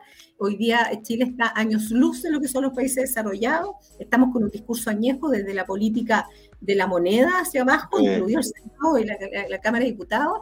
Hoy día el mundo eh, está avanzando en tecnología, en innovación, en participación ciudadana, en, en, una democracia mucho más abierta, mucho más en línea, y Chile todavía está en la mortalidad del cangrejo, o sea, de verdad, eh, yo estoy hoy día trabajando con varias universidades en proyectos importantes de innovación medioambiental y todo, pero tratando de, salir de este, de este, embrollo político que, en, que nos tiene eh, el, rechazo y el apruebo todavía. Y por supuesto yo sigo de las voces más duras de decir en qué minuto ganamos el rechazo y en qué minuto lo perdimos. Porque, una cuestión súper rara, o sea, no empezamos ni a celebrar el cumpleaños, ni a apagar las velas, y en, y, en, y en, un momento están sentados los mismos personajes de siempre, cocinando algo que había que reflexionar, si nadie dice que no vamos a cumplir palabras, pero perdón. Bueno, ahora, nosotros estamos cansados, nosotros estamos aburridos, desde ahí y también nace el partido de la gente, estamos aburridos de esas cocinas, estamos aburridos de que jueguen con la gente, estamos aburridos de que se arreglen los bigotes siempre los de la izquierda y los de la derecha, que nos dividan con su Pinochet y con su Allende. de eso está aburrida la gente. Está aburrida de pelear eh, cuando estaba este clima hostil de, de, este plebiscito, habían familias que peleaban. Yo tengo un, familiar que, no es familiar directo, pero que me odia solamente porque soy del PDG y él es estilo Boric y compañía, pero me odian, hace un odio tremendo solo por pensar diferente y así pasan muchos lugares y en los trabajos, etcétera.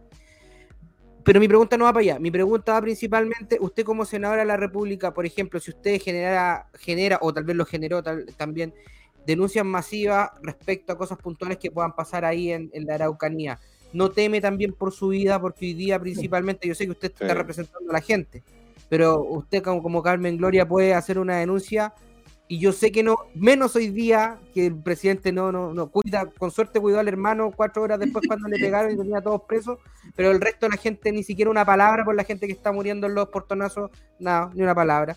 no, yo, yo, yo soy una, si usted mira la prensa y, revisa un poco, probablemente de las senadoras más duras en términos de la violencia, yo, yo presenté el proyecto de usurpación y presenté también el proyecto de infraestructura crítica, eh, a pesar de todas estas presiones. Yo trabajo en las 32 comunas de la región y, soy la senadora que más oficinas tiene en los sectores más de conflicto. Y voy a mi oficina y atiendo y, tengo mi letrerito, no lo he borrado porque me da lo mismo, porque al final del día yo no, no, soy de las que voy a ir a combos, pero sí creo que hoy día todos los ciudadanos de la Araucanía, no importa el grado que tengan, el título ni nada, estamos expuestos a morir. Quiero ser súper franca contigo, Pedro. Y si a mí me pasa algo en el trayecto del trabajo o porque intencionalmente me pasa algo, no va a ser distinto lo que le puede pasar a cualquiera de mis conciudadanos. Por lo tanto, vamos, o sea, hoy día eh, nadie que tenga un poco de moral y ética y, cariño por su, por, su gente, por su región, como yo que nací y mi, mi abuelo llegó colono allá, y yo me crié en el campo, por eso soy agrónomo, a, mucha honra, eh, no podemos dejar de, decir lo que es correcto, lo que creemos, y yo estoy permanentemente en contacto con la PDI y con Carabineros, informando todas las cosas que, que me llegan de diferentes comunas, avisos, informes, comunicaciones. No hay horario para nosotros, son 12, 1 de la mañana hay posibilidades de atentado, hay gente que está peligrando la vida y hay que llamar a un general, a un coronel, a la PDI. O sea, nosotros estamos al, servicio y esto no es, no es, no es para salir como la, valiente del cuento ni, ni, la Juana de Arco, sino porque es verdad. O sea, yo creo que si uno está en esto, hay que, hay que, hay que ser valiente para estar ahí y denunciar, porque yo vivo en una región mucho más al norte. Eh, han pasado un par de cosas y los alcaldes ya se pusieron nerviosos al tiro. Yo, de hecho, fui a, a, Paredones a entrevistar al alcalde. Yo trabajo en un medio de comunicación y, y estar allá con, con gente que, que, no mide lo que está haciendo, con gente que solamente dispara, quema, destruye, que no le importa quién sea. Hay que ser valiente. Senadora, dos cosas que yo creo que estamos cojo, muy cojo. Ley de inteligencia, hay que actualizarla, y ley de terrorismo. Y yo siento, sin faltarle respeto a lo que está haciendo Carabinero, que expone su vida, la PDI, que expone su vida, llevar a las Fuerzas Armadas en este, en este semi-estado de emergencia. Yo, yo creo que quedamos cortos. Quedamos cortos en inteligencia, quedamos cortos en eh, inteligencia moderna, satelital, intervención de teléfono y esas cosas. Yo creo que yo quería ser presidente para esas cosas. Porque si no, uno no tiene paz, no puede pensar, no puede desarrollar. La, inversión en el sector eh, forestal para el próximo año es cero. Eso significa que se van a comer la depreciación, no se va a avanzar, no se va a crecer, no se va a invertir. Y es sacar lo que hay nada más. Y eso es grave y no lo están viendo. Y no, pero no solamente eso, senadora, déjate, con este término, también me están asaltando los camiones con salmones. Sí. No solamente me quiere, eh, Boris quiere matar la industria salmonera, que hay, que hay que regularla, sí. Pero lo que queda, los camiones que van a Santiago desaparecen en este casi triángulo de las Bermudas, que se parece en la, la, donde desaparecen los camiones que van con madera, con eh, salmón, y yo creo que quedamos cortos yo creo que hace falta pegarse una vueltecita por Estados Unidos, por Israel, por, si quiere, Japón, por Inglaterra, ir a visitar qué está haciendo el MI5, el MI6. Yo creo que falta un poquitito más ir a preguntar cómo se está atacando, porque esto ya, los tipos son extremadamente profesionales. Usted lo describió muy bien, tienen mejor armamento. Mire, si hubiera sido presidente, no lo fui, saqué un 13%, yo perdí por mi culpa, etcétera pero esa foto, a mí me duele mucho esa foto que salen un montón de eh, terroristas con armamento pesado. La primera misión de la ANI, de la DIPOLCAR, Servicio de Inteligencia del Ejército, Servicio de Inteligencia de la Armada y de la Fuerza Aérea y de la PDI, quiero saber el nombre de cada uno de esos individuos. Y si no, se cambia al director de la ANI. Eso no sé, ¿por qué no se hace? que, le tienen miedo, son amigos de Boris, son amigos de quién. ¿Quiere que, sea, ¿Quiere que sea franca? Yo creo que no había, voy a ser muy franca, no había pantalones eh, de los últimos presidentes para enfrentar la violencia como tiene que enfrentarse. El terrorismo es terrorismo, la delincuencia es delincuencia, y en todos los países del mundo esto se ataca con fuerza. y en ese sentido eh, no hay ninguna voluntad política, para que tú lo sepas, Franco, ninguna voluntad política de un grupo y un sector importante de la izquierda chilena de legislar para modernizar. Mira, yo soy presidenta del de la agrupación chileno-israelí, estuve en Israel y me dediqué cinco días a ver mm. todo lo que pasaba en Franja de Gaza y a conversar con la gente del Ministerio del Interior y también seguridad para entender cómo ellos enfrentaban esto. Trajimos la información, nos reunimos con el lo entonces Ministerio del Interior, música. Y eh, también estaba en Japón estudiando un mes y medio y también sé, como tú bien dices, que allá las cosas se hacen con inteligencia, con tecnología. Si esto es como casi una guerra como la época, no sé, el siglo XIX. Esto es ridículo. ah, entonces andamos para que andemos con un machete. Entonces, de verdad, y ah, es, como ni una posibilidad de competir. Las personas que hoy día están atacando a Chile tienen toda la tecnología que tú mencionaste y nuestras policías tienen una, una tecnología, un entrenamiento y una atribución de hace 100 años. Y en ese contexto, nosotros no tenemos ni una capacidad de poder enfrentar esto. Y mientras no hayan más políticos que enfrenten esto con decisión, porque tú voy a decir que ni siquiera quieren firmarte los proyectos de seguridad, nadie se atreve. ¿En serio? No, ¿por qué pues? Sí, no, o sea, proyectos del día de la, del, del, del, del, mote con guasillo, te aseguro que habrían montones. Pero cuando tú quieres presentar un proyecto de infraestructura crítica, lo presentamos solo los dos senadores. Ahora que fue importante, todo el mundo quiso firmarlo. Pero el proyecto de usurpación duerme tres años en el Senado y ha muerto gente por esto. Y tú sabes que no hay pena de cárcel, lo sabes muy bien. El único país, del, tenemos una ley de hace 120 años. Es el único país de Latinoamérica que no tiene cárcel para la usurpación y todavía la siguen, y siguen defendiendo esta cuestión en el Senado. Entonces, de verdad, digamos las cosas como son. Y yo, al igual que Juan, bueno, yo no igual que Juan, yo nunca fui política antes, pero hoy día me indigna esto. Y por eso es que levanto la voz con respeto, creyendo profundamente en la democracia, pero me tiene muy cansada la cobardía.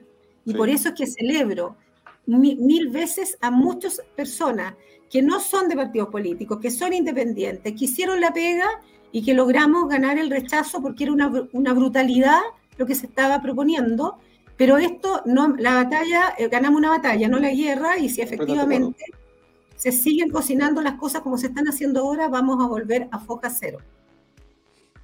Perfecto. Genia. ¿Qué quiere que le diga? Lo comparto plenamente y, y la felicito por haber ido a, a Israel a entender cómo, cómo está y si va a, a Inglaterra con, la, con, el, eh, con el MI5, MI6, invíteme, porque es un tema que a mí me, me, apasiona, porque esa es la guerra del futuro. Esa es la guerra del futuro. Acá se vivió, se, se conmemoró otro aniversario de el, cuando derribaron las Torres Gemelas, el September 11, y, y, aquí existe una, una, inteligencia no menor, no menor, y yo creo que lamentablemente hay que entender de que el terrorismo ha evolucionado extremadamente rápido y en Chile no se entiende esa filosofía. ¿Y sabe por qué? Porque la derecha tiene el complejo de lo que ocurrió, que fueron horrores y errores y terrores, hay que decirlo, en la violación de derechos humanos. No tengo ningún problema, yo fui cadete en la escuela militar. Pero no por esas culpas voy a tener que estar sacrificando, porque digamos las cosas como son, senadora, su región es una región de sacrificio. Sí, pues. Y eso lo hemos tolerado todos los chilenos, haciéndolo lesos, mirando el matinal y aplaudiendo al presidente cuando hace sus tonteras como voltereta o bien haciéndose el simpático y también a Piñera. Así es. Yo aquí no, yo, bueno, tuve algunas diferencias siempre con nuestro expresidente y creo que hoy día justamente había una, una especie de, de, ideología, de idealización eh, que este gobierno comenzó cuando lo del Walmap, no, se, no, sé si cuando la, la, la, ex ministra parte a, a y nosotros decíamos... de la Es que eso es impresionante, o sea, ella expuso su vida. Habían eh, personas, eh, digamos, con mira telescópica que pudieron haberla matado en un segundo, porque eso es un, es, es un, son cerros y hay un camino al medio les pusieron incluso em, eh, retroexcavadoras para cortar todas las otras salidas, porque son cuatro para, para ir o entrar allá, y no tenían ni siquiera muchos mapas. Yo les voy a decir que a los PDI les quitaron los celulares, solo los jefes llevaban celulares. Y de esa manera, eh, si no hubiera sido por, la fuerza... ¿Por, ¿por qué le quitaron los, los, los celulares? Nadie sabe y tú lo puedes preguntar. Esa fue una decisión de, la, de, la, de los jefes de la Policía de Investigaciones de la época. Entonces, ¿qué pasó? Que estos cabros entraron y con una, no conocían el territorio, la persona que murió era del norte, y finalmente la policía de investigación, o sea, las fuerzas ah, especiales de carabineros salvan a la PDI y logran protegerlos para que pudieran salir del lugar con la persona fallecida y con 10 personas heridas, de las cuales nunca se informó públicamente y tuvieron muchas, muchas secuelas. Entonces, enviar a, a las personas a casi yo diría que era medio criminal, ¿no? Y fueron más de mil efectivos. Entonces, yo, creo, yo creo que fue la, inocencia de que esta cuestión se arregla hablando. Esto no se ah. arregla hablando, esto se arregla con inteligencia y quién es más fuerte. Lamentablemente es así, es así. ¿Y sabes lo que pasa? Que ahora el terrorismo que se vive en una región tan hermosa, tan pujante como la suya, senadora, ahora se trasladó en otro formato al narcotráfico en los barrios. Así es. Entonces, el problema está que este es un cáncer. Y ese cáncer se está propagando en distintas formas y formatos. Y esto no se arregla con diálogo. Discúlpeme, y usted lo sabe muy bien, que esto no se arregla con diálogo. Esto se arregla con aplicar la ley. Ni siquiera mano dura ni mano blanda. Aplíqueme la ley. Ley de seguridad interior del Estado, estado de excepción, como manda, y también tener una ANI de verdad, pues, una ANI para andar siguiendo a París. No, no, una ANI para que en realidad investigue. Y encima, eh, senadora, ustedes tienen la unidad de análisis financiero, donde podríamos ver dónde va la, plata. Siempre hemos dicho el asunto, siga el delito y siga la plata del delito. Y en Chile no es tan difícil eso. No, pues no, lo quieren hacer. No lo quieren bueno, pregúntese por qué puestos internos tiene que esperar que haya una ley de robo de madera para hacer control en, en los sectores donde se está robando la madera, si eso era, era re fácil. Está todo en claro, pero a, la, señora que no entrega la boleta porque se olvidó, porque quería hacer la, la minifalda, le cierran el, el, local por dos semanas. Po. No, y yo te voy a agregar algo que lo anoté para planteárselo porque es importante informarlo que en el tema de, los beneficios carcelarios de las personas que están, algunas detenidas por cosas muy graves, que son de, origen mapuche, se está haciendo una diferencia, por lo menos en la cárcel de Angol, que ustedes saben que hubieron amenazas al, alcaide gravísimas, que implicaron, ¿cierto?, que a los pocos días muchos tuvieran beneficios. Y hoy día le pregunté al abogado nuestro que, sabe más de, seguridad que yo, y me explicaba que hay una interpretación que se hizo en el gobierno de Piñera, que dice que por el decreto 169, él sacó una resolución en donde el reglamento hace una especial diferencia entre los mapuches y los no mapuches. Y si tú eres mapuche y estás en huelga de hambre, entonces sí tienes posibilidades de beneficios, pero si no eres mapuche, no las tienes. Entonces tú dices, ¿cómo es posible eso? Y sabes tú que eso no existe en ninguna parte del mundo y que si alguien lo apelara como a, a la Corte de Derechos Humanos o alguna cosa internacional, capaz que podría hasta ganar, porque el 169 de la OIT no entra a ese nivel de detalle, o sea, claro, es solamente reconocimiento de territorio y pedirle permiso para algunos proyectos. Claro, y está bien, pero esto ya viene siendo una cosa truculenta para poder sacarse el cacho, ¿cierto?, del señor que en huelga de hambre. Y así tenemos a Celestino Córdoba con sus plumas, ¿cierto? Y, su, y sus condiciones especiales, prácticamente saliendo cada tanto fin de semana a hacer su rogativa y finalmente él está acusado de, un incendio con resultado de muerte de dos personas. A ese nivel. O sea, si tú y yo estuviéramos acusados de eso, te aseguro que jamás en la vida saldríamos de la cárcel, o por lo menos 20 años. Pero es que eso es lo que yo entiendo, ¿cómo lo permitimos? ¿Cómo, cómo, nadie levantó la mano y dijo, oye, ¿sabes qué? Oye, presidente Sebastián Piñera, no hagáis esa tontería? Yo creo que son negociaciones pensando que le van a decir, ya, y con esto nos calmamos. Esta cuestión es como que tu hijo te pide algo y tú le dices que sí, siempre van a estar corriendo la barra un poquitito más. Yo creo que en Chile falta un poquitito de querer a Chile. Yo creo que falta querer a la región. Y, yo no, no, no quiero eh, salvarme de esto. Yo creo que la clase política toda, senadores, diputados, alcaldes, concejales, tenemos gran responsabilidad en esto. Aquí eh, mucho de lo que pasa en Chile pasa porque se sacan cálculos personales en el fondo cada uno ve que gana con las negociaciones, cada uno tiene su nicho de poder y está la gente en los servicios públicos que le hizo campaña, que la mayoría son muchas veces unos inútiles, disculpe que se lo diga así, y es una grasa estatal cada día más grande de gente que en el fondo ayudó a ciertos políticos y que hoy día se les paga con eso. Lo digo porque yo nunca le pedí nada al presidente Piñera, yo fui siempre funcionaria pública, entonces me carga ese coteo político, pero por otro lado también no hemos tenido la valentía ni la capacidad de enfrentarnos a los problemas que tiene Chile. Y hoy día por eso a mí me preocupa que el, tema constitucional que hay que conversar y hay que cumplir se haga bien, pero ¿por qué no podemos discutir el, tema salud, el tema de pensiones, el tema, el, tema de la economía? Que yo fui funcionaria del Ministerio de Economía nueve años eh, y sé perfectamente que estamos en una situación gravísima. ¿Por qué no hablamos de la informalidad de Chile, de las personas que no pagan impuestos? O sea, hay tantas cosas que se pueden mejorar que no requieren una constitución, requieren voluntad.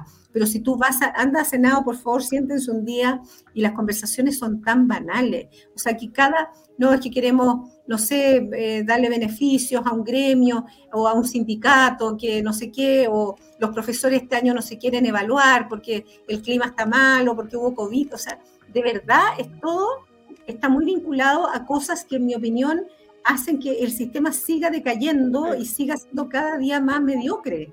O sea, las evaluaciones en todos los sistemas privados existen y ¿por qué en lo público no van a existir? Queremos mejor educación, pero no queremos evaluar a los profesores. Los profesores malos tienen que irse, nos guste o no. Entonces, de verdad, o sea, yo te estoy dando ejemplo no porque yo sea la más bacán, sino que porque quizás tengo cuatro años en esto, nunca estuve vinculada al tema político y la verdad es que siento que hay cosas por hacer que no requieren ni cocinas políticas, ni estar todos los días pensando en la nueva constitución, si va a tener escaños, si no va a tener, si van a ser mujeres, si van a ser hombres, si van a haber expertos de verdad, eso es importante, pero hay otras cosas mucho más importantes que no se discuten y que nadie se atreve a decirle, lamentablemente los matinales, y por eso me agradezco este espacio, eh, también contribuyen mucho al, pan y circo, y, y entonces una sociedad que cuando tú ves solo un matinal en Chile, te das cuenta que es una sociedad muy decadente, muy atrasada, con poca visión de futuro, y si no cambiamos y hacemos un giro muy grande de cómo estamos encaminando a Chile, vamos a retroceder 50 años. Yo creo que ya hemos retrocedido por lo menos 10 años con la caída de la economía durante esta administración del presidente Boric, que ha sido un desastre y va a continuar siendo un desastre. Y, pero gente como usted claramente cambia la perspectiva, son luces interesantes a seguir y nosotros le damos muchas gracias de su, de su tiempo. Sabemos que es una fecha importante en lo familiar y en, lo, en la senaduría, pero ¿sabe qué? A nosotros nos gusta la gente como usted. Que no nos conocíamos antes, pero hablamos con franqueza y encontramos puntos de, de interés por una sola palabra. Chile, nada más que eso. Doña Carlos. Sí, senadora, usted sabe que acá en Bad Boys tenemos un regalo para toda la gente que viene a visitarnos aquí a nuestro programa, así que esta no va a ser la excepción, así que invito al panel al capitán dibujo, el artista que tenemos acá, caricaturista espectacular, que estuvo atento mirando mientras estaba respondiendo las preguntas, haciendo el dibujo eh, especial. ¿Cómo estáis, capitán? Bien, ¿y ustedes, chicos? Buenas noches, Carmen, ¿cómo estás? Hola, hola. Oiga, capitán, este fin de semana que le vaya muy bien. ¿Dónde va a estar ubicado usted para que tenga harto cliente? Sí, en el Muelle Vergara, en la entrada del Muelle Vergara en, Viña. Ya. Va a estar ahí. con Giancarlito por lo que Oiga, ¿va a estar con una bandera chilena o no? ¿Va a estar con una bandera sí, chilena? No, sí, la bandera va a estar ahí puesta con estrella blanca. Sí, pues. Esta, la, la verdadera estrella. La verdad. Vamos a ver qué nos hizo el capitán dibujo para esta jornada. Ah, precioso dibujo. Muchas gracias. Está bonito. Muchas, muchas gracias. Está precioso. Oye, qué espectacular. Oye, nos sorprende todos los días el Capitán Dibujo. Estamos full maratón Bad Boys casi todos los días y el Capitán nos sorprende todos los días. Un Me hizo un regalo con eso, así que muchas gracias. Se lo vamos a mandar, se lo mandamos. Sí. Se lo mandamos. Bueno, que le siga yendo muy bien. Felicitaciones por lo que han hecho y, y, de verdad hoy día están sacando la cara por mucho. Yo conozco a varios diputados que son del partido de ustedes, la gente, y les tengo mucho cariño. Estamos con un almuerzo pendiente con ellos en el Senado después del 18, así que ahí les voy a contar cómo nos va. Oiga, si va a Inglaterra, por favor avíseme, senadora, porque para mí sería muy importante tener esa, esa escuela también, porque yo creo que en Chile, sin pensar en inteligencia, nos van a pasar por arriba los narcoterroristas, los narcotraficantes y los terroristas que ya tenemos metidos por todos lados. Y ciberseguridad, otro tema que no hablamos claro. ahora, pero que es súper relevante. Lo vamos a hablar mañana, que lo vamos a hablar mañana con el senador Piu. Así que Perfecto. atento, todo ese mi, tema. Mi, mi, otro vecino ha puesto, así que Mire, muy bien. Mire, poco a poco sí, vamos ganando terreno, poco a poco. Espero Muchas gracias, la senadora. Oiga, don Franco, quédese porque sí, vamos a anunciar un concurso. Muchas gracias, senadora. Gracias, senadora. Muchas gracias por su tiempo. Chao, chao. que le vaya bien. Seca la senadora. ¿no? Mira, mira, nuestro auspiciador dice. Pero, pero espere, ¿seca la senadora o no? Sí, Sí. me pasó. A todo Mira, yo, valiente porque estar allá. yo no la ubicaba mucho, pero súper no la sensata, súper sensata en la, en la opinión que estaba entregando. Oiga, ya, nuestro auspiciador, todos los programas aquí dando regalos, así que va a regalar dos cargadores. Ahí, don Américo, si tiene la foto para mostrarlo, mira, Mira, de estos Mira dos qué bien. cargadores espectacular los que vamos a regalar. Así que ahora llenen de mensaje en el muro los que quieran este cargador para el automóvil. Dejen ahí su mensaje, True Power, escriban y al final vamos a mandarle un mensajito a los ganadores. Así que mira cómo estamos con regalo de los auspiciadores. Espectacular. Oiga, y repase también a, a, la- a los dos auspiciadores que tenemos, pues. MCF, espectacular. Los rega- regalos para celulares también. Visítenlo en Instagram, MSF-sale. Ahí lo pueden Uy, escribir. yo tenía que saludar a alguien que está, estaba de Dele, cumpleaños. Se me olvidó, no, si no, le voy a pedir que me manden el nombre. No. ¿Quién estaba de cumple? Lo bueno es que mañana hay Bad Boys, así que ahí puedes pagar las culpas. Sí, pero es que era. Mañana, era- era. Atención, eh, Orrego, ahí la estrella de Sin Filtro nos viene a visitar y el senador Pío, así que para todos los que pedían ahí a Pancho Orrego, que hoy día fue la portada de la última noticia, porque crearon el movimiento con Mi Plata No, que al final quedó muy validado porque fueron los que entregaron más firmas y con los que no los pescaron la convención. Hoy día ya estamos claros que la nueva, lo nuevo que se haga tiene que incluir que la gente se quede con su platita, si no, el manotazo a la caja, bueno, lo pueden buscar de hacerla de mil formas, pero al menos que quede resguardado. Oye, me llegó, me llegó la cumpleañera, doña. Andrea Burgos. Así que, Sí, feliz pues, cumpleaños. Genuina de de corazón, Oye, po, pero todo el mundo tenía un hashtag un también, cumpleaños. don Giancarlo, no Sí, sea pues, tenía, tenía el hashtag de cumpleaños en Twitter, así que todos los pedegeninos están haciendo el saludo, así que espectacular, grande, Andreita, le mandamos un gran saludo, siempre Sí, siguiendo. Bad Boys. y Capitán Dibujo, mañana nos vemos, ¿o ¿no, Capitán?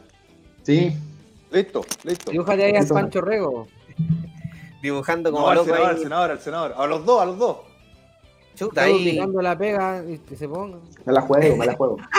Hecho, hecho. Ya, Un abrazo, cabros, se pasaron. Ya, hasta mañana. Chau, chau, chau, chau. Chau, chau, chau. Chao.